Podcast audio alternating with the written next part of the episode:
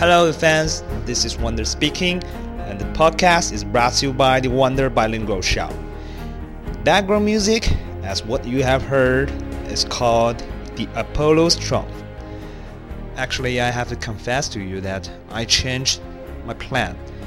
There must be only one man who are existing in this world that can let me change the plan, and that man belongs to Kobe Bryant. 各位亲爱的朋友们， 欢迎大家又回到我们的 Wonder 王大双语秀。今天我们播出的节目呢，改变了一下计划。我相信大家可能都知道啊，世界上只有一个人能让我们在此时此刻改变这个计划。这个人呢，就是科比布莱恩特。Okay, so as we all know that last week, the April 14, 2016, Kobe Bryant delivered his last game throughout his 20 years of the career and his last performance. Okay. 上个星期啊，科比完成了自己的告别演出啊，最后一战。And he dropped 60 points in a single game with uh maybe 50 times of shot，五十投得到了六十分啊，以一个三十八岁的高龄。嗯，实际上呢，frankly speaking，I'm not the、uh, big fan of Kobe Bryant。我并不是科比的球迷啊。My、uh, idol is gonna be、uh, Stephen Curry and Dwyane Wade。啊，我的偶像是德文韦德和 Stephen 当然了，在今后我会再说他们，I will leave them to the future。但是呢，我不得不说，确实被科比的一种执着所感动啊。His love and his passion, his devotion toward the basketball that no one can ever, ever even a little bit compare with them。他对篮球的这种热爱，这种全身心的投入，我觉得可能在历史上没有任何一个人能跟他所匹敌。 从他的身上，I really learned that word is called the passion, it's called devotion。什么叫真正的热爱？He devoted all his life, all his spare times into this basketball。他把真自己的所有啊都奉献给了篮球。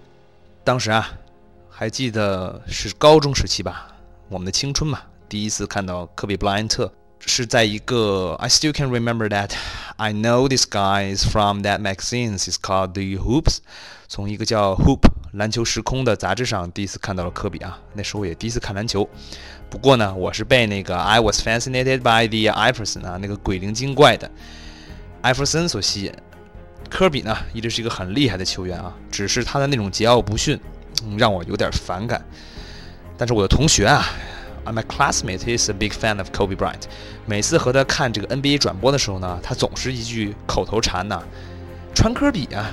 把球传给科比啊，pass to Kobe Bryant 啊，我就很烦，干嘛要传科比啊？他又不是神，他又不是乔丹啊，He's not Michael Jordan。所以呢，我也算是半名科黑吧。不过随着岁月的流淌啊，as time goes on，我们遇到了姚明，姚明 has entered the NBA。紧接着几年以后，姚明黯然伤退，易建联，包括身边的各种各样的球星，大家来来往往，just。back and forth and just from time to time，科比一直在我们的身边啊。Kobe Bryant is still with us。终于，finally at long last，he has missed his end for his career at this day。在今天，科比终于也迎来了自己生涯的最后一战。很多人都在感慨啊，a lot of us think of that。即便再有第二个科比，我们也没有第二个青春去追了。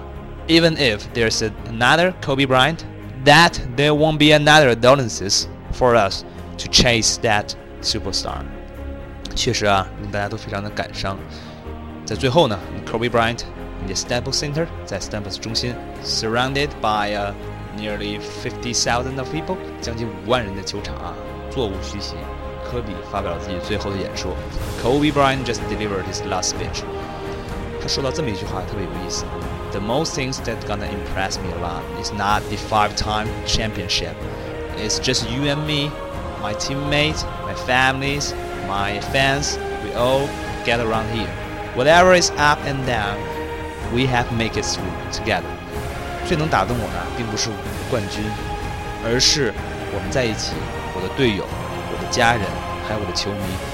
无论风和雨，无论高潮和低谷，我们始终都在这里。Nobody runs from it. 没有人选择逃避，我们一直在这里经历了这么多年，所以这才是最珍贵的。This is the most precious stuff that gonna in my career life。这才是我职业生涯之中最值得纪念和骄傲的事情。最后呢，科比对大家说：“Mamba out 啊，曼巴退役了。”然后缓缓地走出了球场。终于，这个男人也离开了 ，along with our adolescence，也带走了我们的青春。但是呢，其实，在最后呢，我想说，although the showdown 啊，演出结束，the curtain falls，落下帷幕，only if you have a brave heart，只要你有一个勇敢的心，never to stop，keep on chasing your dreams。坚持自己的梦想。There won't never be the end of your teenager dreams。你的青春永远不会落幕。Okay, thank you guys, and let's say that goodbye and wish you a happy life and successful journey for the rest of your life. For Kobe Bryant，大家一起祝福科比布莱恩特将会有一个更成功的人生，享受他今后的岁月。Thank you, everybody, and see you next week.